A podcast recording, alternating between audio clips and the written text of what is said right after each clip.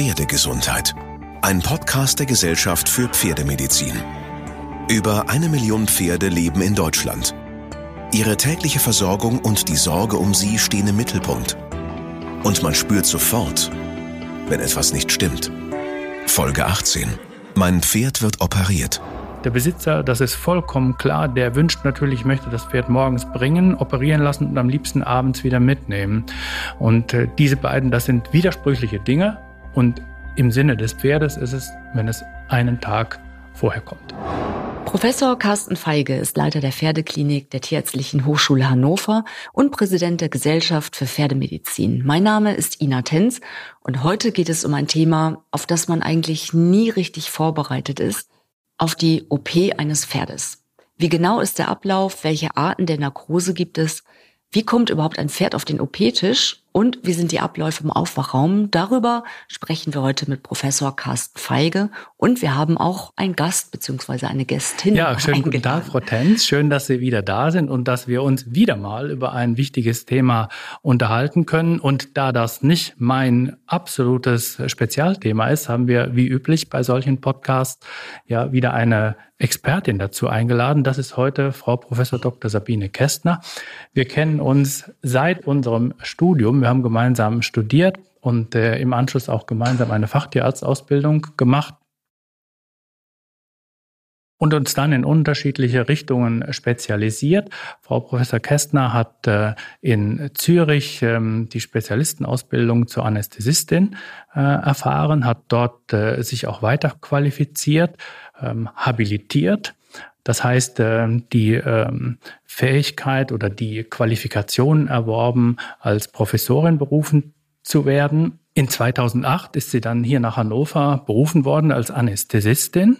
Und Anästhesistin im Bereich Tiermedizin heißt, man ist für alle Tierarten zuständig. Im Gegensatz zu ähm, vielen Pferdespezialisten, die sich ja rein auf die Pferdemedizin verlegt haben, ähm, wo wir auch noch eine weitere Spezialisierung üblicherweise in innerer Medizin oder Chirurgie, Orthopädie oder Reproduktionsmedizin sehen, sind die Anästhesisten nach wie vor tierartübergreifend tätig. Also ein riesiges Feld und ein spannendes Feld und ein ganz wichtiges äh, Aufgabengebiet auch für uns als ähm, in der Pferdemedizin tätige, weil natürlich Operationen tagtäglich durchgeführt werden. Und wenn man da eine sachkundige und spezialisierte äh, Betreuung hat, ist das natürlich enorm entspannend und ähm, stressreduzierend. Vielen Dank, Sabine, dass du heute da bist. Ja, vielen Dank für die Einladung. Ich freue mich, dass ich über mein Fachgebiet und hier besonders eben über das Fachgebiet beim Pferd ähm, sprechen darf und gerne die Fragen beantworte, die dazu bestehen. Die Anästhesie äh, beim Pferd, wenn das vor einem liegt, das ist für den Besitzer, denke ich, doch immer sehr beunruhigend, weil man natürlich weiß, dass das mit bestimmten Risiken verbunden ist und dass man da sehr aufgeregt sein kann, wenn das plötzlich äh, bevorsteht. Und darüber sprechen wir heute genau ein weites Feld. Vielleicht zunächst die Frage, wie viel Pferde werden denn pro Jahr hier in der Tierärztlichen Hochschule in Hannover überhaupt operiert? Das kann ich vielleicht sagen. Da geben wir eine grobe, äh, eine grobe ähm, Zahl. Das sind circa 500 bis 600 ähm, Operationen in Allgemeinanästhesie. Und daneben kommen die äh, Eingriffe am stehenden Pferd.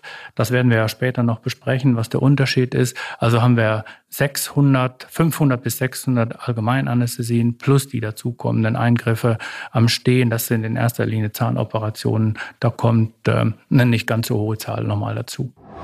Dieser Podcast wird von der Pferdegesundheit von Böhringer Ingelheim unterstützt. Das Leben von Tieren und Menschen ist auf tiefe und komplexe Weise miteinander verbunden. Böhringer Ingelheim ist überzeugt, wenn Tiere gesund sind, sind auch die Menschen gesünder. Das Ziel des forschenden Familienunternehmen Böhringer Ingelheim ist es, die Gesundheit und das Leben von Menschen und Tieren durch die Prävention von Infektionskrankheiten, die Förderung von Tierwohl und die Stärkung der Bindung von Mensch und Tier zu fördern. Als Tierbesitzer und als Tierbesitzerin ist das ja die große Sorge. Oh Gott, mein Pferd wird operiert, ich gebe es ab.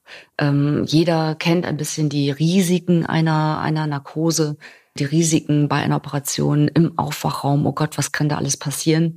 Wie genau ist der Ablauf und wie ist denn überhaupt die Diagnostik? Also wenn die Entscheidung getroffen wird, dieses Pferd muss jetzt operiert werden, was beginnt dann? Wie sind die Abläufe? Wie wird eine Narkose eingeleitet? Und ist eine Narkose auch gleich Narkose oder gibt es da unterschiedliche Möglichkeiten? Ja, das sind schon gleich viele Fragen gleichzeitig. Ich versuche das mal äh, der Reihe nach zu, äh, zu sortieren. Was man unterscheiden muss, ist ja, ist das eine geplante Operation? Das kann ja manchmal etwas sein, was nicht sofort operiert werden muss, zum Beispiel auch Kastration von einem Hengst. Das ist ja etwas, was man vorbereiten kann und geplant ist, also die Tiere sozusagen auch schon ähm, früher zum Beispiel in die stationäre Einrichtung gebracht werden können oder ist das eine Notfalloperation, zum Beispiel eben für eine Kolikoperation, ne, bei einem mhm. Darmverschluss, bei einer Kolik, wo man ja einen Notfall hat oder bei schweren Verletzungen, die sofort versorgt werden müssen, müssen wir ja ein bisschen anders ähm, vorgehen mit den äh, Tieren. Was in der Regel dazugehört, ist natürlich eine Allgemeinuntersuchung vorher, um den Allgemeinzustand unabhängig von der eigentlichen Erkrankung festzustellen. Also das Herz-Kreislauf-System anzuschauen, das Herz abzuhören, die Lunge abzuhören, ob da schon Veränderungen da sind, äh, um das auch einschätzen zu können, ob das ein Tier ist oder wenn sie auch schon sehr alt sind, einschätzen zu können, wie groß ist denn das Risiko, wie können wir zum Beispiel dann auch unsere Medikamente äh, auswählen, wie müssen wir das anpassen. Dann, wenn wir direkt vor die Anästhesie kommen, müssen wir natürlich dran denken, dass, wenn es eine geplante Operation ist, dass die Tiere auch hungern sollten oder fasten. Wenn wie beim Menschen so tatsächlich wollen. auch, ja? Ja, wie beim Menschen auch. Tiere, äh, Pferde sind ja auch einhöhlige Mägen, also die haben einen Magen. Pferde haben in der Regel keinen stark gefüllten Magen und man muss sie nicht sehr, sehr lange ähm, hungern lassen. Äh, man empfiehlt so sechs bis acht Stunden. Das ist so ein bisschen äh, unterschiedlich. Es gibt auch schon einige Kliniken, äh, auch in, in ähm, Nordamerika zum Beispiel, die fasten die Tiere gar nicht mehr. Mhm. Ähm, warum überhaupt? Also warum sollte man die hungern lassen? Ja, das Hungern hat vor allem also den Sinn, dass der Magen einfach nicht überfüllt ist und nicht auf die, das Zwerchfell drücken kann, dann in der Anästhesie. Pferde können ja nicht ähm, erbrechen. Mhm. Also wenn das nicht ein Kolikpatient ist, der eh einen überfüllten Magen hat, bei denen besteht das Risiko, dass Mageninhalt zurückfließt. Das haben wir eigentlich bei ähm, den anderen normalen Operationen ja nicht. Also die Gefahr haben wir nicht, dass, dass die erbrechen können oder dass Mageninhalt nach oben kommt. Deshalb muss man sie nicht so lange hungern. Okay, lassen. es gibt aber dann nicht einen Zusammenhang zwischen, ähm, naja, dann wird denen weniger schlecht sein oder die erholen sich schneller hinterher, wenn sie vorher nüchtern waren, sondern es geht rein um die Mechanik bei einer Operation dabei. Es geht um die Mechanik, aber eben das wollte ich das ansprechen, dass wenn man sie gar nicht hungern lässt, man schon sehen kann, dass die eventuell nach der Operation dann auch eher mal eine Obstipationskolik bekommen können, weil die Medikamente natürlich den Magen, Darmtrakt auch in ihrer Kontraktionskraft einschränken und dass dann mal eine, ähm, eine Obstipation auftreten kann, nicht lebensbedrohlich, aber das will man ja postoperativ auch nicht unbedingt ähm, haben. Müssen wir vielleicht den, den Begriff Obstipation oder Obstipationskolik ähm, nochmal erklären. Wir können auch auf unseren Podcast Kolik verweisen, da haben wir das schon mal erklärt, aber das wären die klassischen Verstopfungskoliken, die ähm, nach einer äh, Operation oder nach einer allgemeinen Anästhesie entstehen können. Ja, genau, also eine, eine Verstopfungskolik, weil einfach der ähm, Inhalt, der Darminhalt sehr langsam vorwärts transportiert wird und dann kann es da mal Probleme geben und eine leichte Kolik ähm, eben geben. Und es gibt ja auch die Inhalationsanästhesie. Wann wird dafür die Entscheidung getroffen, dass diese Art verwendet wird und was genau ist das überhaupt?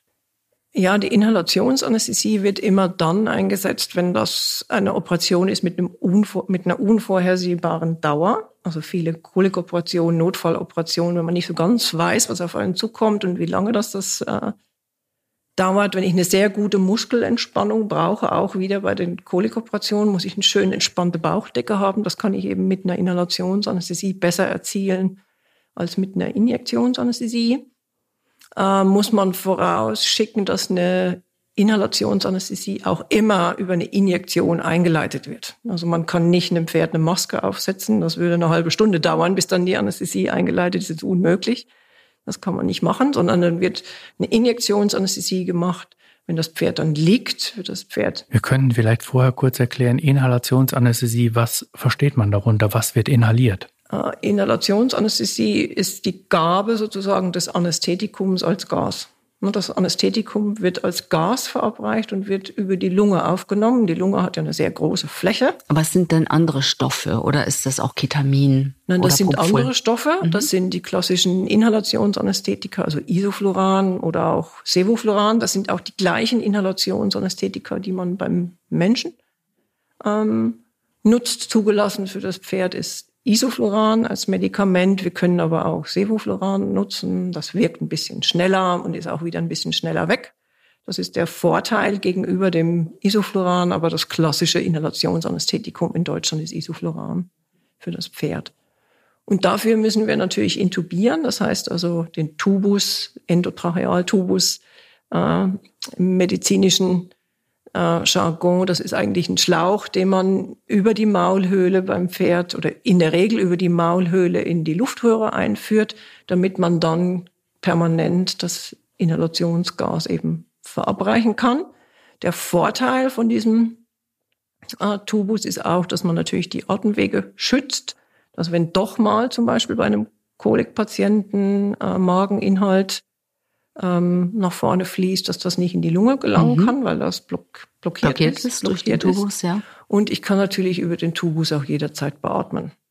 Ich kann über eine Beatmungsmaschine, also über einen Respirator, äh, eine Druckbeatmung machen, dass ich die Atmung aufrechterhalten kann, wenn das notwendig ist. Das muss man nicht immer machen, ähm, aber wenn die Atmung nicht ausreichend äh, ist, ähm, würde man dann auch eine Beatmungsmaschine einsetzen beim Pferd. Also darüber könnte auch zum Beispiel Sauerstoff zugeführt werden, wenn man merkt, der Sauerstoffgehalt sinkt im Blut. Äh, Sauerstoff ist immer das Trägergas, also das Inhalationsgas, das Anästhesiegas, das Isofluran. Das ist mhm. flüssig und das wird über einen Verdampfer, also eine Maschine, die kleine Gasteilchen macht, in Sauerstoff sozusagen verdampft. Mhm. Okay, und dann verstehe. atmen die Pferde ja äh, meistens reinen Sauerstoff. Man kann das auch mischen mit Luft, aber in den meisten Kliniken wird reiner Sauerstoff benutzt, ähm, weil Pferde eigentlich immer eine hohe Sauerstoffanteil in der Anästhesie brauchen, weil äh, wenn wir Pferde hinlegen, Seitenlager, schlimmer noch in Rückenlage, immer ein Teil der Lunge auch kollabiert, also zusammengedrückt wird durch den großen Darm und deshalb müssen wir dann so viel Sauerstoff geben, dass über den Rest der Lunge, der dann noch sozusagen Sauerstoff aufnehmen kann oder am Gasaustausch teilnehmen kann, eben der Sauerstoff aufgenommen wird. Wann genau wird denn eine Injektionsanästhesie gemacht? Also eine Injektionsanästhesie äh, wird gemacht vor allem für kurze Eingriffe, also auch zum Beispiel in der Klinik, wenn wir kurze Eingriffe machen. Aber es ist natürlich die klassische Anästhesie, die gemacht wird, wenn ähm, ein Eingriff zum Beispiel im Stall gemacht wird für die Kastration eines Hengstes. Das ist so die klassische Kurzanästhesie, die man äh, im Stall oder wie wir das nennen, im Feld machen ja. kann. Also die liegen dann auch, die werden abgelegt und dann kann man im Grunde diesen kurzen Eingriff machen und sie erholen sich danach wahrscheinlich schneller. Und die erholen sich sehr schnell, weil das eine kurze Anästhesie ist und auch mit diesen Injektionsanästhesien äh, mit Ketamin der Kreislauf sehr gut aufrechterhalten bleibt. Und da muss man auch dazu sagen, dass das Anästhesierisiko für diese Kurzanästhesien extrem niedrig ist. Ne, dieses Risiko, was wir immer beschreiben, das sind die Operationen, die in Kliniken gemacht werden, aber für die Injektionsanästhesien im Feld, für diese Kastrationen ist es sehr, sehr, sehr, sehr niedrig. Gibt es also auch statistische Untersuchungen zu. Und da lässt man die Pferde wahrscheinlich dann auch am besten aufwachen auf der Weide, wo sie sich nicht verletzen können. Das wird gemacht entweder auf der Weide, manchmal in der Reithalle, also auf einem weichen Boden. Äh, wir haben das auch schon gemacht, wenn Pferde große Boxen haben, weil die wirklich nach diesen Injektionsanästhesien, diesen Kurzanästhesien sehr, sehr schön aufwachen, also aufwachen fast wie aus dem Schlaf. Und wann wird denn die Entscheidung getroffen, okay, dieses Pferd könnten wir jetzt auch einfach sedieren und im Stehen operieren oder dieses Pferd muss richtig abgelegt werden? Ja, das gibt ganz unterschiedliche äh, Möglichkeiten. Gerade in den letzten Jahren hat das wieder zugenommen, dass man vermehrt Eingriffe auch am stehenden Tier macht, weil wir jetzt recht zuverlässige Sedative auch haben, also Beruhigungsmittel weil für einen Eingriff im Stehen werden die Tiere in Anführungsstrichen nur beruhigt. Also sie bekommen ein Sedativum, ähm, entweder ein Langzeitsedativum oder man gibt das als Infusion, dass man das dauerhaft aufrechterhalten kann. Und dann wird sozusagen für die Ausschaltung des eigentlichen Operationsschmerzes eine Lokalanästhesie gemacht, also mit, wie, man, wie man das vom Zahnarzt kennt. Mhm. Ne, Lokalanästhetikum. Dem Pferd können wir halt nicht sagen, bleib ruhig stehen, sonst könnte man es nur unter Lokalanästhesie machen, sondern müssen wir eben halt auch ein Beruhigungsmittel dazugeben, damit die sozusagen den Eingriff tolerieren und auch nicht äh, sozusagen diesen Stress haben, äh, dass da sehr viele Personen um sie herum arbeiten und dadurch eben eventuell noch stimuliert werden und sich dabei auch verletzen könnten. Wenn ich das vielleicht noch ergänzen kann, eben weil die Frage war, wie, wann macht man das denn? Und wie du schon richtig gesagt hast, wir haben in den, in den letzten Jahren eigentlich die, die Tendenz hin zur, ähm, zum Eingriff am stehenden Pferd. Und es gibt sehr viele Indikationen, also ähm, äh, eine große Rechtfertigung für Eingriffe am stehenden Pferd. Dazu gehören zum Beispiel Zahnoperationen. Die sind häufig lang andauernd und das, die können im Stehen sehr viel besser durchgeführt werden und sind dann natürlich für das Pferd auch viel weniger komplikationsbehaftet, weil auf eine lange Allgemeinanästhesie verzichtet werden kann.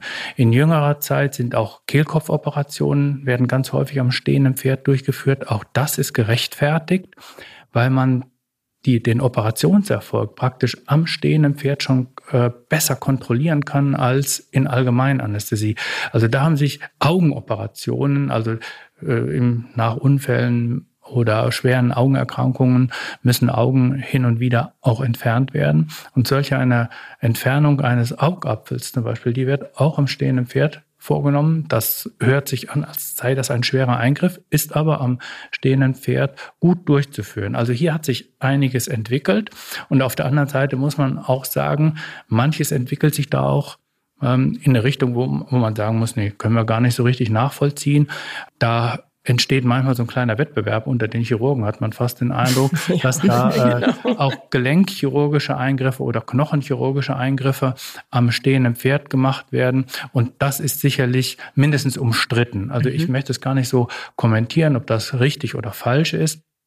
Aber der Eingriff am stehenden Pferd hat natürlich auch für den Operateur ein gewisses ein erhöhtes Risiko, vor allen Dingen, wenn es an den Gliedmaßen stattfinden muss. Der arbeitet in einer Position, wo man in der Regel ähm, einem größeren Verletzungsrisiko ausgesetzt ist und wo man natürlich nicht so ideale Voraussetzungen hat, um optimal handwerklich arbeiten zu können. Das sind die Nachteile dieser Eingriffe am stehenden Pferd. Und das, das bringt sicherlich viele Erfahrung auch des Chirurgen mit sich, dass er einschätzen kann, so das ist jetzt nur meinetwegen eine oberflächige Verletzung, die könnte man eben unter einer Beruhigung und einer örtlichen Betäubung gut verarzten, versorgen, während man wahrscheinlich tiefer gehende Wunden oder Knochenverletzungen dann eher unter Vollnarkose macht, oder? Ja, genau. Also auch, also oberflächliche Verletzungen, reine Hautverletzungen werden üblicherweise am stehenden Pferd gemacht, außer wenn sich das Pferd überhaupt nicht handeln lässt. Dann ist das gelegentlich auch notwendig, die in Allgemeinanästhesie zu verbringen oder wenn das an der Hinterhand ist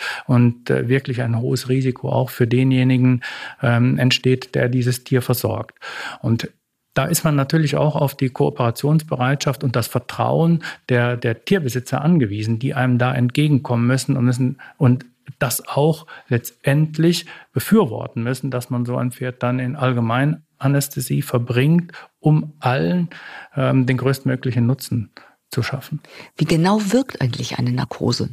Ja, eine Narkose kann man definieren, Narkose oder allgemein. Anästhesie, das ist das Gleiche. Das war immer lange ein Streitpunkt bei den Anästhesisten. Wie nennt man das denn eigentlich? Also wir in Deutschland nutzen halt diesen Begriff Narkose sehr häufig. In anderen Ländern ist es eher Allgemeinanästhesie.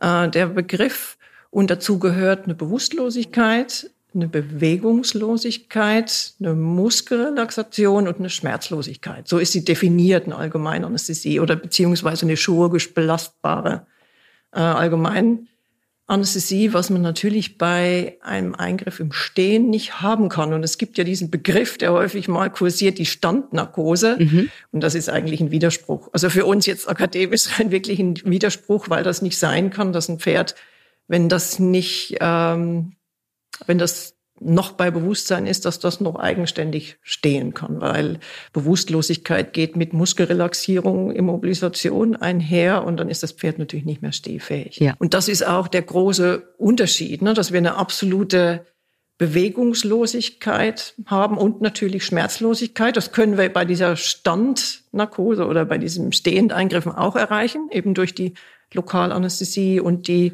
die Sedativa. Aber wir können natürlich nicht eine absolute Reaktionslosigkeit erreichen. Und das ist eben gerade immer die Gefahr. Und das passiert doch immer mal wieder, dass ein Pferd dann doch reagiert. Ne? Steht ganz ruhig und kann ganz plötzlich ähm, reagieren. Und das ist auch für den Operateur, also für, die, für den Tierarzt, aber auch natürlich fürs Tier auch dann ein Risiko. Und deshalb muss man, wie es gerade schon angesprochen worden ist, das sehr gut abwägen. Was kann ich machen? Welchen Eingriff? Und auch mit welchem Tier. Mhm, es klingt auf jeden Fall nach einem aufwendigen Medikamentencocktail für mich als Außenstehende. Ähm, ein Pferd so in eine Narkose zu bringen oder in einen Zustand zu bringen, dass er auf der einen Seite dann voll sediert eben bewusstlos ist, nichts mehr merkt. Das macht einem natürlich auch erstmal ein bisschen Respekt und Sorge als Patientenbesitzerin, dass man denkt, oh Gott, was kommt denn da jetzt in mein Tier hinein und wird der jemals wieder wach? Ja, die Medikamente, die wir nutzen, bis auf einige der Sedativa, sind eigentlich die gleichen, die man in der Humananästhesie okay. ansetzt oder nutzt. Äh, natürlich in anderen Dosierungen, vielleicht mal in anderen Kombinationen, aber wir können die gleichen Medikamente nutzen. Und im Vergleich zum Menschen, ähm, ist es die doppelte Menge an Narkosemitteln, die Sie benutzen, oder wie kann man die Relation ungefähr eingrenzen? Ist natürlich schwierig, weil man es natürlich aufs Körpergewicht ne, umrechnet. Mhm. Aber wenn man aufs Körpergewicht umrechnet, hat ein Pferd ungefähr eine doppelte Dosierung wie der Mensch. Mhm. Äh, das ist bei anderen Tierarten nochmal anders. Die brauchen dann noch mehr. Ähm, aber für die zum Beispiel klassischen Anästhetika wie ähm, Ketamin oder Propofol, was jeder kennt so aus der Humananästhesie, brauchen wir ungefähr, wenn wir es auf Kilogramm umrechnen, die doppelte Dosierung ist natürlich ein viel größeres Volumen, wenn wir das auf 500 Kilo ne, nutzen wollen. Ja, absolut. Ich hätte gedacht, das wäre noch weitaus mehr. Spannend. Mhm. Ja. Also was wir zuerst machen, was ganz wichtig ist für eine gute Anästhesie, ist eben, dass man eine sehr gute Sedierung auch hat vor der Anästhesie. Also wir nutzen die gleichen Sedativa wie für diese Stehend-Eingriffe. Und man braucht eine sehr tiefe Sedierung, dass die wirklich schön entspannt sind, den Kopf hängen lassen, kennt man vielleicht als ähm, Pferdebesitzer, wenn das im Stall mal gemacht wird, eine Sedierung, ne, dass die Pferde den Kopf hängen lassen, die Ohren hängen lassen, schön entspannt sind. Wie genau wirkt diese erste Sedierung? Äh, das ist ein Medikament, was über das Schlafzentrum im Gehirn äh, geht. Also das ist sozusagen wirklich das natürliche Schlafzentrum. Die Art Sedativa, also wer das kennt, das wäre zum Beispiel Xylazin oder dieses Domosedan ähm, oder Sedivet, wer das mal gesehen hat oder die Medikamente kennt von der Tierarztrechnung eventuell, ähm, die wirken eben über dieses natürliche Schlafzentrum etwas anders als die klassischen Sedativa, die beim Menschen eingesetzt werden. Äh, da muss ich sagen, sind wir sogar in der Tiermedizin fortschrittlich, weil das jetzt Medikamente gibt, neuere, modernere, die genau auf der gleichen, also zu den gleichen Wirkklassen gehören, die jetzt auch beim Menschen eingesetzt werden. Also da waren wir in der Tiermedizin mal schneller als die Human, als die Humananästhesie. Und das führt dann dazu, dass das sympathische Nervensystem runtergefahren wird, also der Sympathikus, ne, das Nervensystem, was uns ja anregt, äh, das wird reduziert und sozusagen der natürliche Schlaf eigentlich äh, induziert. Und dadurch beruhigen sich die Tiere. Gleichzeitig haben die Medikamente auch, das ist sehr positiv, auch einen analgetischen Effekt, also einen schmerzhemmenden Effekt, nicht nur sedierend. Das ist natürlich auch noch ein Vorteil, den man damit hat, dass man nicht nur diesen Schlaf hat, sondern auch eine, eine Schmerzhemmung gleichzeitig noch dazu. Ah ja, dann wird gleichzeitig schon mal ein bisschen kettig, Ruhe ein, die Aufregung wird rausgenommen und mhm. auch wahrscheinlich prophylaktisch für den Eingriff, der kommt, dann schon mal ein bisschen vorgesorgt. Ja, genau. Insgesamt ist es sehr wichtig, kann man natürlich nicht immer erreichen, weil man natürlich oft in einer stressvollen Situation, gerade in Notfällen ist, aber insgesamt ist es gut, bei geplanten Operationen, dass man sehr ruhig mit den Tieren umgeht, dass die eventuell schon in der Box ein bisschen sediert werden, dass die sich gar nicht so aufregen können. Je ruhiger ein Pferd in so eine Anästhesie geht, je umgänglicher die auch sind, dann brauchen wir natürlich weniger Medikamente. Also dann muss die Dosis nicht so hoch sein, weil man das in der Wirkung anpassen muss. Es gibt Tiere, die brauchen sehr wenig und sind dann schon sehr gut entspannt. Und es gibt aber auch Tiere, die brauchen sehr, sehr hohe Dosierungen. Und wenn man, wenn die Tiere nicht gut sediert sind vor einer Anästhesieeinleitung, das ist meistens dann auch nicht so eine schöne Einleitung. Gibt es denn körpereigene Stoffe, wie zum Beispiel Adrenalin, das ja hochgefahren wird bei Aufregungen, die die Wirkung blocken könnten von, von Narkosemitteln? Das ist genau so? der Mechanismus, weil das okay. genau im sympathischen Nervensystem ah, ja. passiert. Ne? Diese Medikamente wirken im sympathischen Nervensystem und wenn die Pferde sehr hohe Adrenalinspiegel haben, dann ist es sehr, sehr schwer, das zu unterdrücken. Also, also arbeiten die Mittel gegeneinander, mehr oder genau. weniger. Oder es gibt auch eine ganz, gab es vor ein paar Jahren, als diese, die Laufbänder aufkamen, gab es eine ganz nette Untersuchung, hat man das mal untersucht und hat Pferde, Rennpferde, Vollblüter, äh, ein simuliertes Rennen laufen lassen und hat dann geschaut, wie viel an Sedativum brauchen die denn, um die so zu beruhigen wie normalerweise ein mhm. ruhendes Pferd. Und die brauchen ungefähr die dreifache Dosierung. Ach, Wahnsinn. Okay. Kann man vielleicht sagen, wie wir das aus praktischer Sicht managen? Oder das ist der Grund, warum wir ähm, die Pferde, die einen geplanten Eingriff haben, schon am liebsten schon einen Tag vor der geplanten Operation hier bei uns in die Klinik aufnehmen, weil man damit erreicht, dass sie sich natürlich an die äh, neue Umgebung gewöhnen können, dass die insgesamt ruhiger sind, ausgeglichener und dass dann die Anästhesie viel leichter durchzuführen ist und dementsprechend auch risikoloser durchzuführen ist. Im Vergleich dazu, der, der Besitzer, das ist vollkommen klar, der wünscht natürlich, möchte das Pferd morgens bringen, operieren lassen und am liebsten abends wieder mitnehmen. Und äh, diese beiden, das sind widersprüchliche Dinge und im Sinne des Pferdes ist es, wenn es einen Tag vorher kommt. Was genau ist bei einer Sedierung und ähm, Lokalanästhesie zu beachten? Bei der Sedierung, wenn wir das für die Stehend-Eingriffe machen, müssen wir natürlich, das ist auch manchmal gerade das Schwierige, ne, tief genug sedieren, also ruhig stehen, aber die dürfen nicht zu tief sein, wenn sie dann attraktisch werden und wegsacken oder eventuell dann in diesem Stand, in diesem äh, Fixierungsstand äh, niedergehen.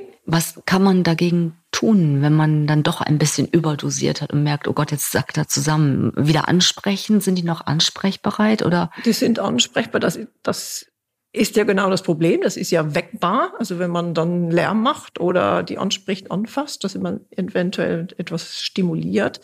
Was wir natürlich machen, dass wir Medikamentenkombinationen nehmen, dass wir nicht so ganz hohe Dosierungen der Sedativa brauchen, sondern zum Beispiel ein Opioid also ein, ein ähm, starkes Analgetikum noch dazugeben, dann kann man etwas weniger geben und dann werden sie auch nicht ganz so taktisch, also dass man das ein bisschen steuert.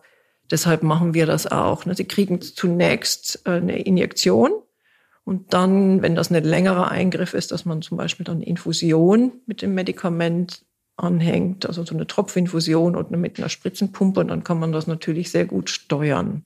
Ich stelle mir die Lage schwierig vor im Gespräch mit dem Patientenbesitzer. Ähm, wenn es jetzt, wir konstruieren den Fall, ein Patientenbesitzer kommt und sagt, ich möchte auf keinen Fall, dass mein Pferd in Narkose geht, sondern egal was Sie tun, bitte einfach nur sedieren und im Stehen.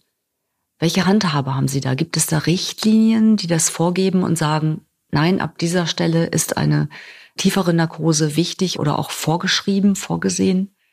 Also vorgeschrieben gibt es das eigentlich nicht, muss man sagen. Also da muss man wirklich eigentlich den gesunden Menschenverstand äh, walten lassen, dass zum Beispiel eine Kolikoperation, wo das Pferd, wo man einen großen Zugang zur Bauchhöhle braucht und um den Darm wieder in die richtige Position zu bringen, das geht nicht im Stehen. Das ist, glaube ich, sehr eingängig. Ne? Das muss so sein, obwohl kleinere Sachen ja auch schon jetzt äh, endoskopisch, also minimalinvasiv gemacht werden können. Aber wenn wirklich eine Dickdarmverlagerung, da müssen wir das Tier auf den Rücken äh, legen. Oder es sind zum Beispiel auch, wenn ältere Hengste kastriert werden, dann ist das Risiko natürlich sehr, sehr hoch, weil der Leistenspalt sehr weit schon ist, dass es dann Probleme geben kann, wenn man das im Stehen macht, dass dann Darm vorfällt. Aber wirklich ähm, vorgeschrieben ist es natürlich nicht. Das ist fast selbstredend, kann man eigentlich sagen, dass bei den schweren Eingriffen wird das überhaupt nicht diskutiert, auch von Tierbesitzerinnen gar nicht in Frage gestellt. Ähm, das ist üblicherweise passiert das einvernehmlich. Die Diskussion entspinnt sich oft an Patienten äh, oder an, an äh, Eingriffen, die sowohl im ähm, in Allgemeinanästhesie wie auch ähm, im Stehen durchgeführt werden mhm. können. Und da ist mhm. die Sorge von Tierbesitzern und Tierbesitzerinnen nach wie vor groß, ähm, dass die Allgemeinanästhesie mit hohen Risiken verbunden ist und dann eben nachteilig für das Pferd sein kann. Und hier ist es wichtig, im Einzelfall, das glaube ich, kann man nicht pauschal sagen, im Einzelfall abzuklären, wie der Eingriff unter welcher Form der, der Ruhigstellung, Sedation, Anästhesie ähm, durchzuführen ist. Eben sind Grunderkrankungen vorhanden. Ähm, haben wir zum Beispiel ein Pferd, das, äh, das Gliedmaßenerkrankungen hat, die, das dann eventuell zu einem höheren Risiko beim Aufstehen ähm, führen würde. Oder haben wir Lungenerkrankungen, die das Allgemeinanästhesie-Risiko erhöhen würden. In solchen Fällen würde man eher zur, ähm, zum Eingriff am stehenden Pferd neigen und umgekehrt, wenn es Pferde sind, die ähm, schwer, schwer, etwas schwerer zu handeln sind, wo einfach die Sicherheit im Vordergrund steht, da ist die Allgemeinanästhesie äh, zu bevorzugen. Und üblicherweise gelingt das ganz gut im Gespräch nach äh, Abwägen von Vor- und Nachteilen, ähm, dann eine gemeinsame Entscheidung äh, zu finden, ob das in Allgemeinanästhesie oder am stehenden Pferd gemacht wird. Kommen wir zu den genauen Abläufen im OP. Was passiert? Wie wird die Narkose eingeleitet? Ähm, wie wird das Pferd abgelegt? Und ja, wie kommt es dann letztendlich auch auf den OP-Tisch? Weil es ja doch ein bisschen schwerer als so ein, ich vergleiche jetzt mal menschlicher Körper. genau, ja, braucht man ein bisschen andere ja, Gerätschaften. Tragen, ja, genau. ja. Ich kann höchstens empfohlen können. Oder legen Sie sich bitte ab hier. Ja, ja genau.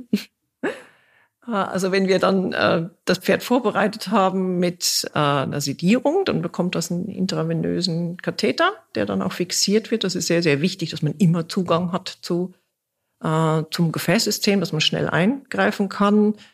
Dann ähm, wird vor der Anästhesieeinleitung äh, die Maulhöhle ausgespült, damit eben eventuell Futterreste, die häufig noch in den Backentaschen vorhanden sind, dass die nicht äh, eingeatmet werden können, beziehungsweise dass man die mit diesem Tubus, also mit dem Schlauch, den wir dann brauchen für eine Inhalationsanästhesie, nicht in die äh, Luftröhre geschoben wird, weil dann das ja auch dann eine Infektion äh, induzieren könnte.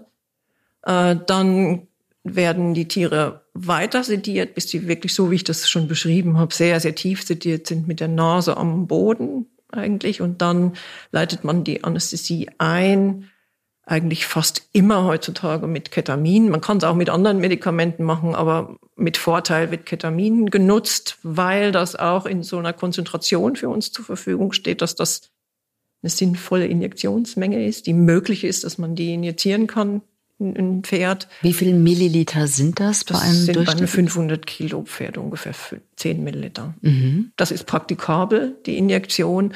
Eine andere Anästhetika, die wir haben, zum Beispiel, wenn wir Propofol nutzen würden, was ja so bekannt ist beim Menschen, dann müssten wir 60 Milliliter. Das muss man oh schon ja. infundieren. Mhm. Das kann man schon gar nicht mehr spritzen. Das muss man eigentlich eher infundieren. Mhm. Ähm, ist auch nicht so gut möglich beim Pferd, weil die das so schnell umverteilen und wieder ausscheiden, dass die, die sind am kurzen äh, am Boden und dann stehen sie schon, werden sie schon wieder wach. Deswegen ist das unpraktikabel. Mhm. Und deshalb macht man das beim erwachsenen, adulten Pferd in der Regel mit äh, Ketamin. Und dann merkt man so, jetzt ähm, taumelt er ein bisschen und dieser Ablegeprozess, davor haben, glaube ich, auch viele Patientenbesitzerinnen und Besitzer Angst. Oh Gott, was ist, wenn er da einfach umfällt oder sich verletzt, irgendwelche anderen Dinge zuzieht?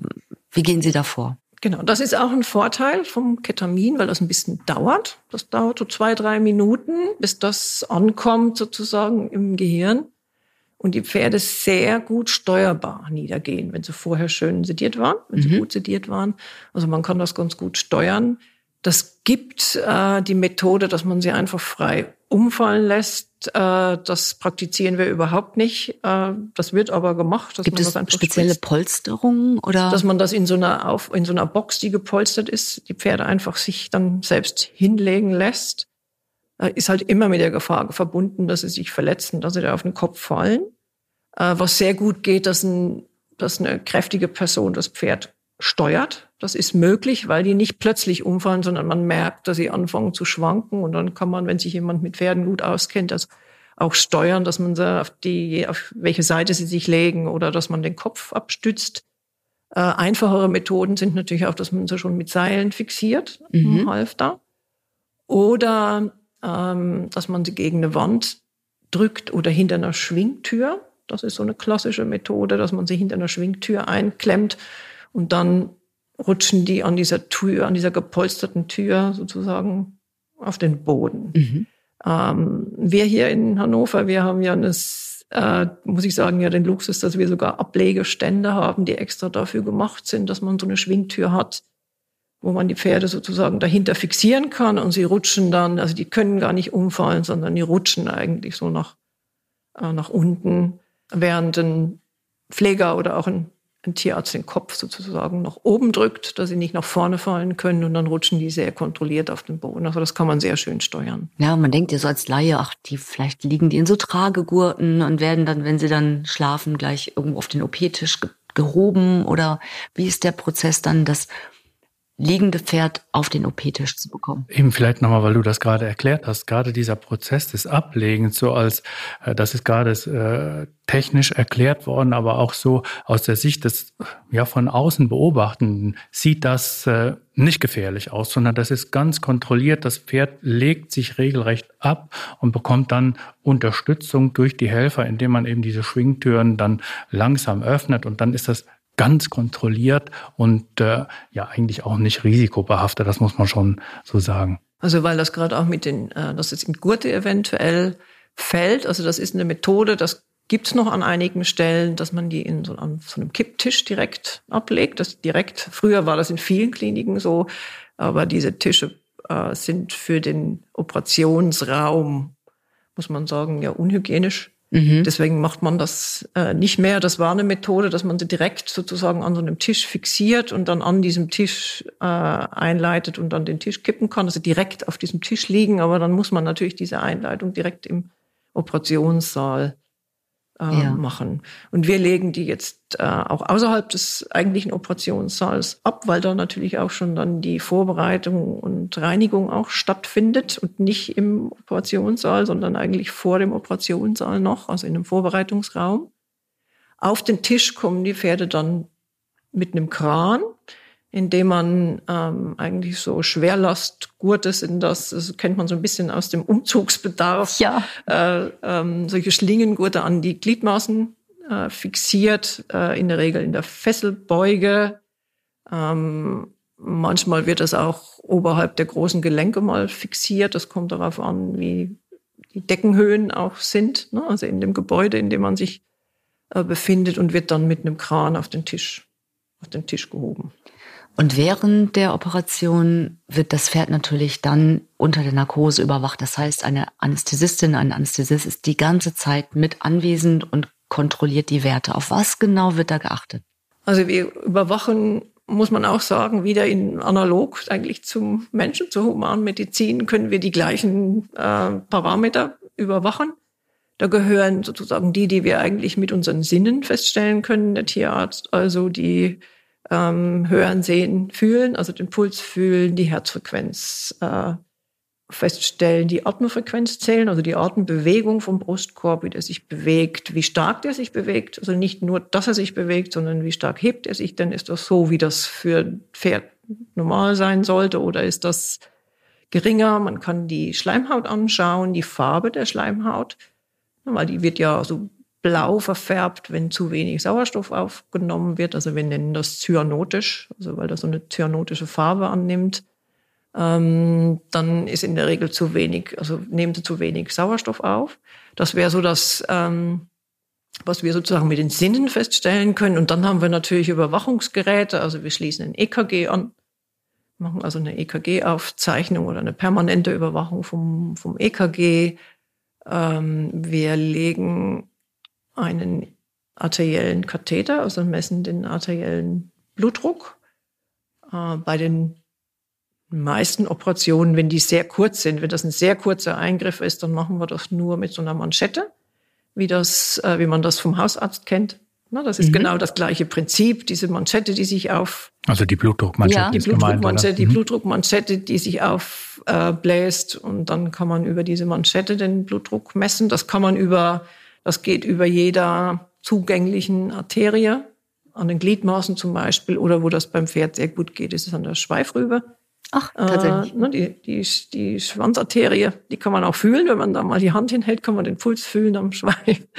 Äh, da kann man das machen. Und bei längeren Eingriffen, also alle Eingriffe, die länger als eine halbe Stunde gehen, ähm, wird ein intraarterieller Katheter gelegt. Äh, Gibt es verschiedene Arterien am Kopf oder auch an den Gliedmaßen, die man punktieren kann.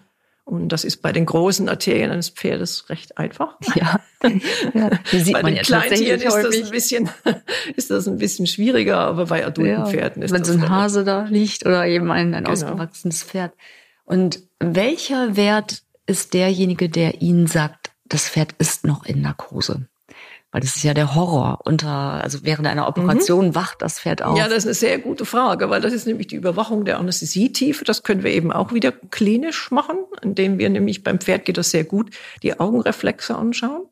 Also ob der Lidreflex noch vorhanden ist, beziehungsweise ob die Augen sich bewegen. Und Pferde haben da eine sehr schöne Einrichtung, hat uns die Natur so eingerichtet. Wenn die zu flach werden, also wenn die zu oberflächlich werden in der Anästhesie, fangen die an, ähm, so eine ganz schnelle seitliche Augenbewegung zu machen. Also Nystagmus nennen wir das, mhm. äh, was man sonst eher bei neurologischen Erkrankungen ähm, hat. Und das ist immer ein Zeichen dafür, oh, jetzt wird er gleich wach, jetzt fängt er sich gleich an zu bewegen. Das geht bei den Pferden sehr, sehr gut. Ah, okay. Und dann starren sie im Grunde die ganze Zeit auf das Auge oder ist... Ähm, Na, nicht die ganze Zeit. oh jetzt mal. Geht's, geht's los. Ja, alle in ja, Sicherheit. Genau. Und wenn äh, über den Lidreflex, der sollte erhalten bleiben. Also das ist, wenn man die Lider berührt, beziehungsweise die Wimpern berührt. Also nicht die Hornhaut, sondern wirklich die Wimpern nur und dann sollten die so ganz langsam das Auge schließen. Mhm. Also es sollte immer da bleiben, immer weg, also immer äh, vorhanden sein, dass man den auslösen kann. Wenn man den nicht mehr auslösen kann, dann ist ein Pferd zu tief in Anästhesie.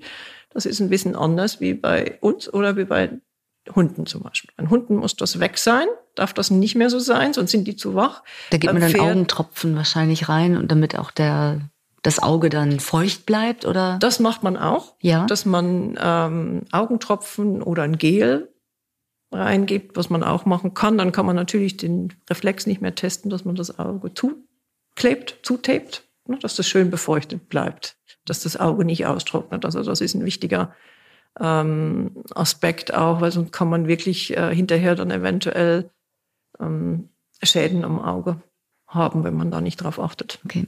Kann ein Pferd denn beliebig lang in Narkose bleiben? Vielleicht bevor wir das beantworten, wir haben ja jetzt gerade äh, über die Überwachung gesprochen und vielleicht aus der Sicht des Chirurgen, also desjenigen, der die Operation durchführt, der, für den ist es natürlich wichtig, gerade zum Beispiel bei Augenoperationen, aber auch bei anderen, bei Operationen an der Gliedmaße, dass das Pferd so ruhig wie möglich liegt, sich nicht bewegt. Und der Anästhesist hat natürlich immer das Bestreben, dass die Anästhesie so oberflächlich wie nötig mhm. Ähm, ist, also das Pferd so wenig tief wie möglich schläft. Und deshalb ist diese ganze ähm, Überwachung oder sehr, sehr, ähm, ja, wie soll ich sagen, sehr detaillierte Überwachung ausgesprochen hilfreich, um die Narkosetiefe permanent zu beurteilen und dann auch unter der Operation ähm, unter Umständen bei dem entscheidenden, sehr schmerzhaften oder bei der entscheidenden, sehr schmerzhaften Maßnahme dann die Narkose etwas vertiefen zu können und dann danach zum Beispiel beim Vernähen der Haut ähm, wieder die äh, Narkose etwas oberflächlicher zu fahren. Also diese Überwachung dient auch der Anpassung der Narkosetiefe, ist also dies, das Zusammenspiel mhm. zwischen Chirurgen und Anästhesisten ist diesbezüglich enorm von Bedeutung. Mhm. Ja, das ist eine ganz wichtige Sache, dass es da eine gute Kommunikation gibt, dass zum Beispiel der Chirurg auch sagt, wenn er anfängt zu operieren oder fragt, kann ich äh, schneiden sozusagen, weil das genau dann eventuell ein Moment ist, wo das Tier eventuell wacher wird. Vorher, wenn keine Stimulation da ist, ist die Anästhesie ausreichend, aber dann plötzlich gibt es eben den Schmerzreiz und gerade der Schnitt in die Haut. Die Haut ist ja sehr viel mit Schmerzrezeptoren ausgestattet. Das ist sehr schmerzhaft. Äh, auch Eröffnen der Bauchhöhle, zum Beispiel bei einer Kolikoperation, das ist schmerzhaft, aber wenn die Bauchhöhle dann mal geöffnet ist und der Darm manipuliert wird, das ist erstaunlich wenig schmerzhaft, weil da keine klassischen Schmerzrezeptoren sind. Und dann erst sozusagen, wenn wieder vernäht wird, wenn dann wieder die Bauchhöhle verschlossen wird, dann merkt man manchmal, dass es wieder eine Stimulation ist, dass das wieder wehtut. Also ja. das ist ganz wichtig, dass man das immer anpasst. Mhm. Und wenn wir jetzt über die Dauer sprechen einer Narkose, also angenommen, es ist eine rasend komplizierte OP, dauert länger und länger und länger, gibt es irgendwann Grenzen, sagen Sie als Anästhesistin dann, so, jetzt müssen wir den mal langsam wiederholen. Ähm, reicht jetzt? Also eine Überdosierung, ist das möglich? Also beim Pferd sind wir, muss man sagen, alleine durch die Körpergröße und durch das Liegen über so eine lange Zeit einfach zeitlich eingeschränkt. Mhm. Äh, man muss auch ein bisschen unterscheiden, eben solche, wenn man reine Ketamin-Injektionsanästhesien macht, ist man auch zeitlich beschränkt. Nach einer Stunde, anderthalb Stunden muss man dann schon aufhören, weil das Medikament dann kumuliert, also sich ansammelt und dann zu Muskelkrämpfen führen kann und dann können, können die Tiere nicht mehr gut aufstehen. Bei Inhalationsanästhesien sind wir eigentlich von der Medikamentenkumulation völlig frei. Also andere Tierarten, Menschen, die kann man tagelang mit einer Inhalationsanästhesie in Anästhesie halten. Wir sind beim Pferd einfach wegen des langen Liegens und der Kreislauf, der Kreislauf, die Muskulatur, sind wir da halt ähm, beschränkt in der Zeit. Aber wir, man kann Anästhesien bis zu zwölf Stunden beim Pferd machen, aber dann ist natürlich das Aufstehen das Aufwachen dauert sehr lang. Das braucht auch wirklich Experten, die das überwachen, die permanent die Elektrolyte überwachen. Also das sind Spezialsachen. Das ist nicht irgendwas, was häufig gemacht wird oder häufig notwendig auch ist. Ich kann da vielleicht mal die, die äh, Sicht oder das Empfinden des Chirurgen mit einführen. So, ich glaube, wir können sagen, vor äh, nicht allzu langer Zeit, sagen wir 10, 20 oder 30 Jahre, hat man gesagt, Anästhesie dauert zwei Stunden und das darf man nicht überschreiten, weil ansonsten die Komplikationsrate äh, steigt.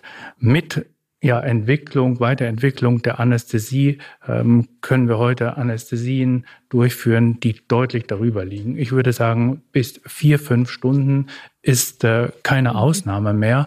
Und alles, was darüber hinausgeht, ist sicherlich mit einem erhöhten Risiko dann verbunden, was die Aufstehphase ähm, angeht, aber auch nicht unmöglich. Und das schafft dem Chirurgen natürlich extrem viel mehr ähm, Flexibilität, viel mehr ähm, Möglichkeit, ähm, Operationen, schwerwiegende Operationen auch mit der entsprechenden Sorgfalt durchzuführen, ohne den Zeitdruck zu haben, er muss nach zwei Stunden fertig sein. Also da müssen wir sagen, da hat sich die Anästhesie in den letzten Jahrzehnten, muss man schon sagen, deutlich ähm, äh, zum äh, weiterentwickelt, auch im äh, Sinne äh, des, des Operateurs, der viel entspannter arbeiten kann. Und nur um ein Gefühl dafür zu bekommen, wie lange dauert so die durchschnittliche Kolik-OP? Das ist, also wenn das, wenn das äh, unkomplizierte Koliken sind, anderthalb Stunden. Das kann aber auch äh, sein, wenn das äh, Kolikoperationen sind, wo Darmresektion, also die Entfernung von Darm notwendig wird, kompliziertere Eingriffe, also dann kann die auch drei bis vier Stunden dauern.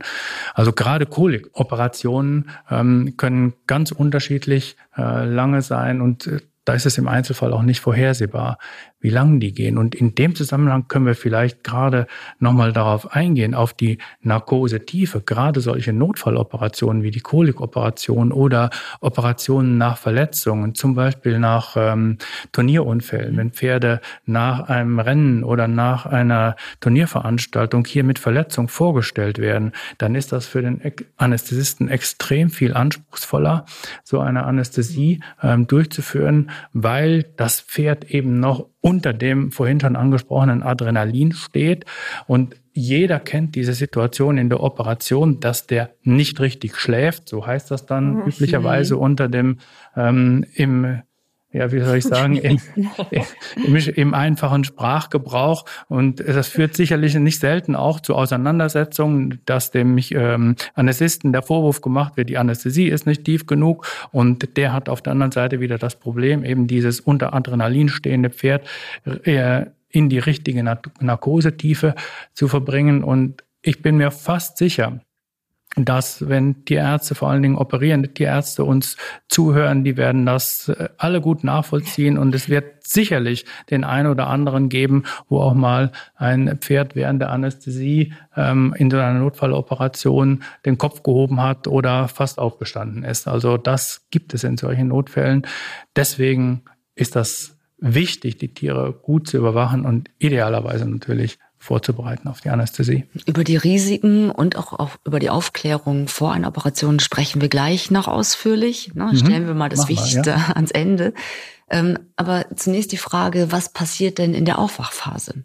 Da muss man, weil wir gerade schon gesprochen haben von der Anästhesiezeit, und da gibt es auch wirklich, äh, muss man sagen, über schön sagen, statistisch belastbare Zahlen. Da gibt es ganz große Studien, dass je länger das dauert, umso länger brauchen sie aufzustehen, umso mehr Komplikationen gibt's mhm. in der Aufwachphase. Also das gilt auch noch, weil ich das gesagt habe, man kann so lange Anästhesien machen, aber es gilt immer noch äh, schnell, schnell. schnell. Äh, das ist immer besser, wenn das eine Operation schnell sozusagen, ähm, also wenn die Anästhesiedauer nicht so lang ja.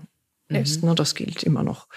Äh, wenn die Tiere dann, wenn die Operation fertig ist, werden sie dann wieder vom OP-Tisch in diese in eine Aufwachbox transportiert, in eine gepolsterte ähm, Aufwachbox und äh, werden dann mit Schutzgamaschen, eventuell mit einem Kopfschutz äh, versehen. Kopfschutz wird meistens dann benutzt, wenn man die Tiere alleine aufstehen lässt. Das ist eine Möglichkeit, dass man sie sozusagen äh, alleine in dieser Aufwachbox aufstehen lässt. Ähm, oder man kann mit Seilen unterstützen, dann wird am Halfter und am Schweif ein Seil befestigt, um den Tieren sozusagen beim Aufstehen oder nicht unbedingt beim Aufstehen, aber beim Ausbalancieren die Richtung vorgeben die Richtung kann, zu geben ja. oder sie mhm. zu stabilisieren. Hochheben kann man sie mit den Seilen nicht, das geht nicht.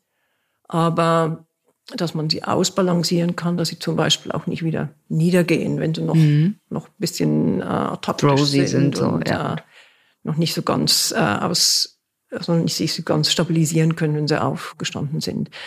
Sie, jetzt habe ich das vorweggenommen. Sie kommen in die Alpha-Box, dann werden sie nochmal nachsediert, um dafür zu sorgen, damit sie die ähm, Medik die Anästhetika, die eigentlichen Anästhetika ausscheiden, also entweder verstoffwechseln beziehungsweise bei einer Inhalationsanästhesie das Inhalationsgas abatmen können. Mhm damit sie lange genug liegen bleiben, dass die Medikamente auch wirklich zum, nicht ganz, aber zum Großteil aus dem Körper weg sind, die Wirkung verloren haben, weil Pferde so als Fluchttiere nämlich die Neigung haben, oh, ich bin wieder bei Bewusstsein, schnell aufstehen. Ja. Na, oder ist irgendwas, ich will aufstehen und dann panisch aufstehen wollen. Und wenn dann eben die Medikamente noch wirken, die ja auch, weil wir es ja gehört haben, eine Muskelentspannung machen, dann können sie eben noch nicht gut aufstehen.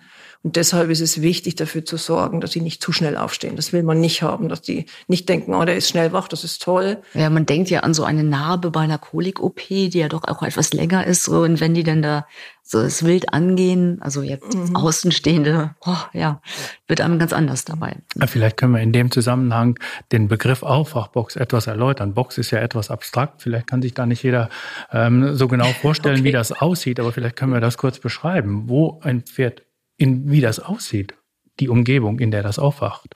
Also das ist eigentlich eine drei mal vier, vier mal vier Meter große, ja, wie eigentlich wie, wie eine Box im Stall, die aber ausgepolstert ist mit ganz weichen Wänden und einen rutschfesten Boden hat, der auch, ja, schwierig zu beschreiben, etwas weich ist, aber nicht zu weich sein darf. Wenn der nämlich zu weich ist, das, da kommen manche Pferde nicht mit zurecht, weil die das Schwankende dann nicht einordnen können. Mhm. Also darf das nicht zu weich sein, sollte halt nicht hart sein. Das haltgebend. Schon, haltgebend ja. sein, aber nicht rutschig. Das ist immer so ein Problem. Den idealen Boden, den gibt's eigentlich noch nicht. Ne, dass, es nicht äh, dass sie nicht wegrutschen können, wenn das feucht wird. Das ist wichtig. Und in dieser in dieser, in diesem Aufwachraum. Das ist eigentlich, man kann, manche nennen das wie eine Gummizelle. Ja, ja. ne? In diesem Aufwachraum gibt es auf verschiedenen Höhen dann Ringe, Ringe an der Wand, wo man die Tiere eben dann fixieren kann, die Pferde diese Stricke durchfixieren, durchziehen kann und dann sozusagen diese Stricke von idealerweise, wenn man so eine Aufwachbox hat, wo man von außen sozusagen das von oben das Pferd beobachten kann. Gibt aber auch die Möglichkeit, dass die über so ein ähm, Sichtfenster beobachtet werden in der Tür oder über einen Spiegel an der Decke oder auch teilweise über eine Live-Kamera, dass man das sehen kann. Aber am ideal ist es eigentlich, wenn man direkt das Pferd beobachten kann von außerhalb der Box und auch eingreifen kann dann eventuell. Gut, jetzt kommt das Pferd aus dem OP-Saal und äh, jetzt kommen für Tierbesitzer, Patientenbesitzerinnen der Horror, die Aufwachbox, weil da hört man immer, da passieren die Unfälle, wenn das Pferd eben noch benommen ist, aufsteht. Ähm, das ist wenig kontrollierbar, das sind ja auch Kräfte, die da wirken. Wie hoch ist da das Risiko und was kann passieren? Also wenn die Pferde in die Aufwachbox gebracht werden, also die Aufwachbox, das ist eine äh, ungefähr drei mal vier Meter große Box mit gepolsterten Wänden und einem rutschfesten, weichen Boden, nicht zu weich, aber einen weichen Boden, der der griffig sein muss, dass die Tiere auch gut aufstehen mhm. können, mit der Möglichkeit, äh, die Pferde auch zu fixieren, mhm. dass man ihnen eventuell helfen kann mit Stricken, um sich auszubalancieren, dass man einen Strick an Halfter und Schweif fixiert, damit sie dann, wenn sie ihr großes Gewicht hochdrücken müssen, ähm, was sie selber tun müssen, also selbst hochdrücken, aber dass man dann mit den Stricken helfen kann, was man vielleicht auch kennt, dass man, wenn man ein Pferd, ein sediertes Pferd man hat und das am Schweif ausbalanciert, dass das Pferd sich so ein bisschen gegen äh, balancieren kann. Das ist so der gleiche äh, Mechanismus, dass man das macht. Haben die Pferde denn ähm, Beinschutz oder Kopfschutz auch in der Aufwachbox? Und sie bekommen eben ähm, Schutzgamaschen angelegt. Ähm, und eventuell einen Kopfschutz. Wenn man mit diesen Stricken arbeitet, muss man den Kopfschutz nicht unbedingt haben. Da kann das für die Pferde manchmal auch ein bisschen störend sein. Das ist ja wie so ein Sparringskopfschutz, Tja. sieht das aus. äh, wenn man sie frei aufstehen lässt, was auch eine Möglichkeit ist, dass die alleine aufstehen können, wenn sie sich ruhig aufrichten, ähm, also ohne Assistenz aufstehen, dann ist es günstig, einen Kopfschutz anzulegen, weil die dann doch manchmal gegen die Wand fallen können, wenn sie noch nicht ähm, äh, ganz da sind, noch nicht voll koordiniert da eben sind.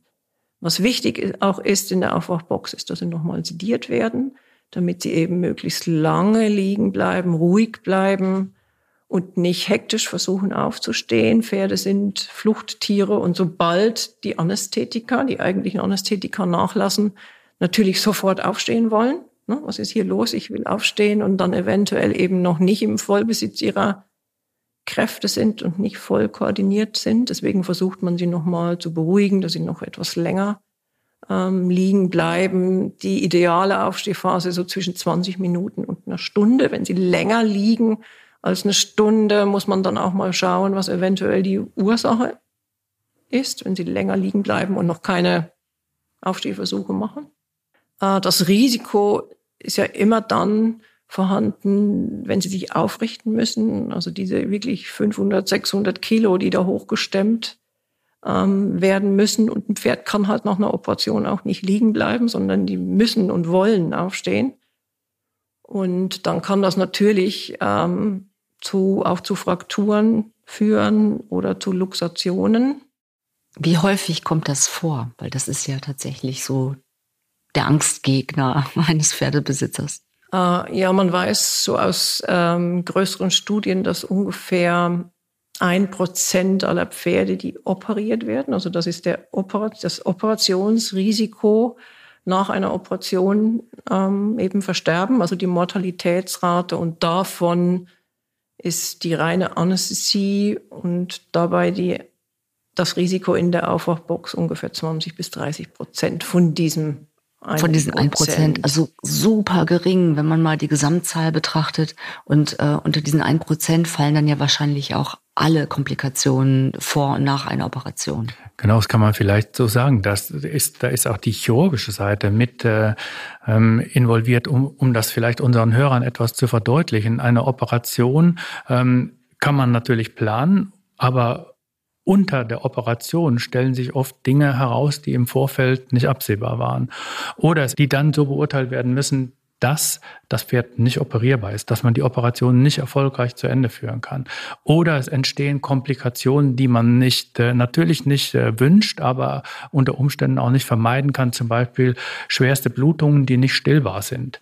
Oder dass äh, ähm, Veränderungen ein Ausmaß erreichen, das nicht mehr operierbar ist. Und auch diese Fälle gehören ähm, zu diesem einen Prozent, das im Rahmen einer Operation, äh, ein Prozent an Pferden, das im Rahmen einer Operation ähm, die Operation nicht überlebt. Mhm. Das ist vielleicht eine Entwarnung in Bezug auf das Schreckgespenst ähm, Anästhesie oder Schreckgespenst Aufwachbox. Wenn man das wirklich auf die reine Zahlenbasis zurückschraubt, dann sind das nur sehr, sehr, sehr wenige Fälle.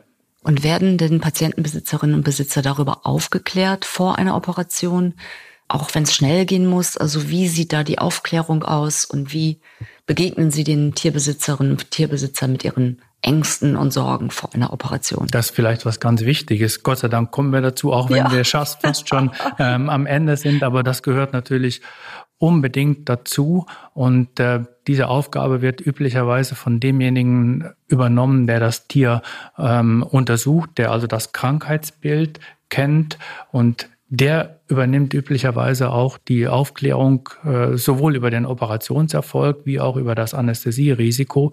Über beides wird üblicherweise aufgeklärt und da gibt es auch eine Verpflichtung dazu, aufzuklären.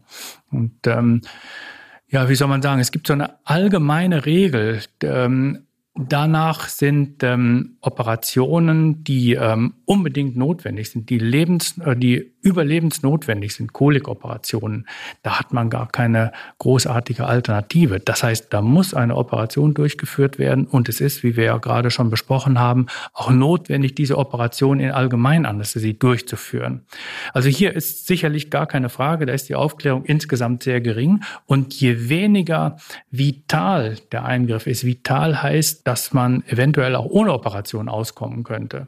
Und je höher der wirtschaftliche oder auch der emotionale Wert eines Pferdes ist, umso mehr muss über die Vor- und Nachteile, Komplikationsrisiken aufgeklärt werden. Üblicherweise wird über die ähm, ja, normalen Komplikationen aufgeklärt. Das ist auch die Pflicht des Tierarztes. Und der Tierbesitzer oder die Tierbesitzerin fragt dann üblicherweise nach wenn ganz besonderes Interesse besteht ähm, über bestimmte Eingriffe, dann ist das in der Regel ein Gespräch, bei dem ein äh, beidseitiger Austausch stattfinden sollte. Also eine ganz, eine ganz wichtige Maßnahme im Vorfeld einer Operation, die Aufklärung. Wie beim Menschen auch. Und eine Frage aus Tierbesitzerinnen-Sicht. Wenn ich jetzt den Wunsch habe, in der Aufwachphase dabei zu sein, in der Hoffnung, mein Pferd vielleicht besser beruhigen zu können. Würde das ähm, erlaubt sein oder stört das die kompletten Abläufe und wird das gar nicht gemacht? Ja, das ist äh, eine Frage, die äh, gerne mal aufkommt, weil man das vielleicht auch äh, von den eigenen Kindern kennt als Tierbesitzer, ja. dass man äh, dabei sein kann. Und man denkt auch äh, immer, dass man einen beruhigenden Einfluss auf sein eigenes Tier am allerbesten hat. Ja. Ja. Ähm, wir gestatten das äh, nicht, sondern man ist dabei oder der Besitzer kann dabei sein, bis das Pferd in die Aufwachbox geht, bis die Tür geschlossen wird. Also Aufwachbox werden sie ja auch eingeleitet.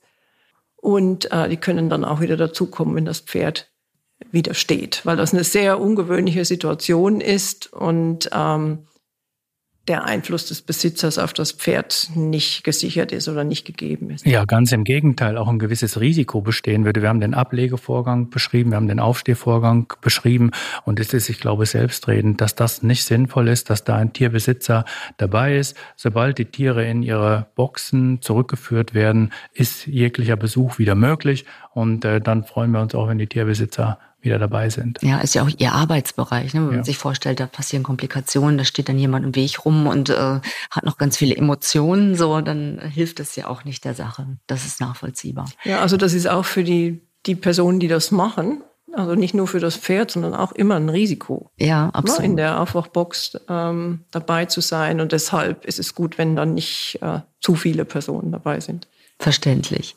Ganz herzlichen Dank für diese Einblicke, die Informationen rund um die Operation. Vielen Dank für Ihre Zeit.